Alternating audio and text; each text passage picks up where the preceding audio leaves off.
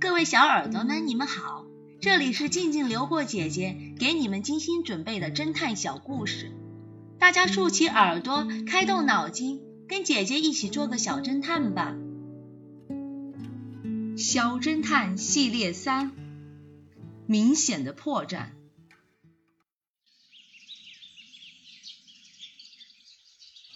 冬日的一天，小镇郊外显得冷冷清清的。这是一个晴朗的日子，一对住在城里的夫妇决定趁着周末到郊外去看看。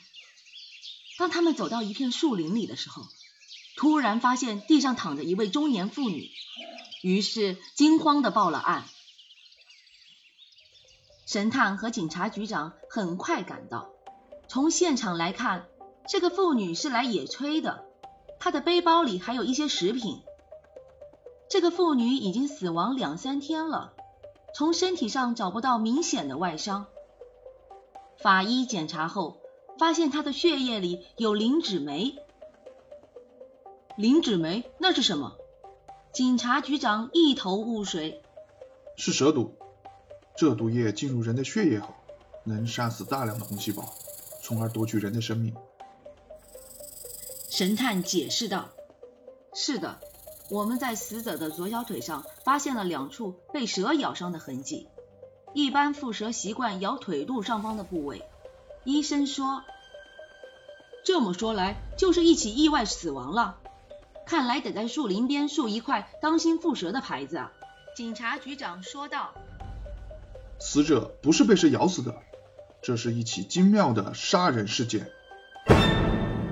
神探斩钉截铁地说。什么？警察局长惊得张大嘴巴。罪犯将蛇毒注入被害人体内，再将它扔到小树林里，伪装成被蛇咬的假象，类似被蛇咬伤的痕迹，可能是用针注射的痕迹。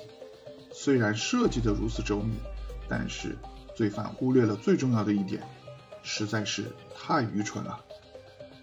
小侦探们，神探为什么会得出这样的结论呢？聪明的小侦探们，你们知道答案了吗？把你们的想法留在评论区，与其他的小朋友一起来讨论吧。姐姐会在下一集末尾告诉你们哦。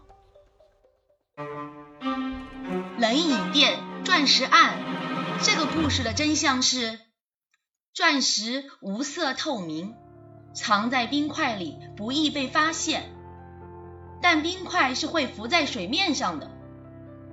藏了钻石的冰块才会沉到杯子底部。老板和窃贼是同伙。聪明的小侦探们，你们都猜对了吧？你们可真棒！我们下个故事见哦。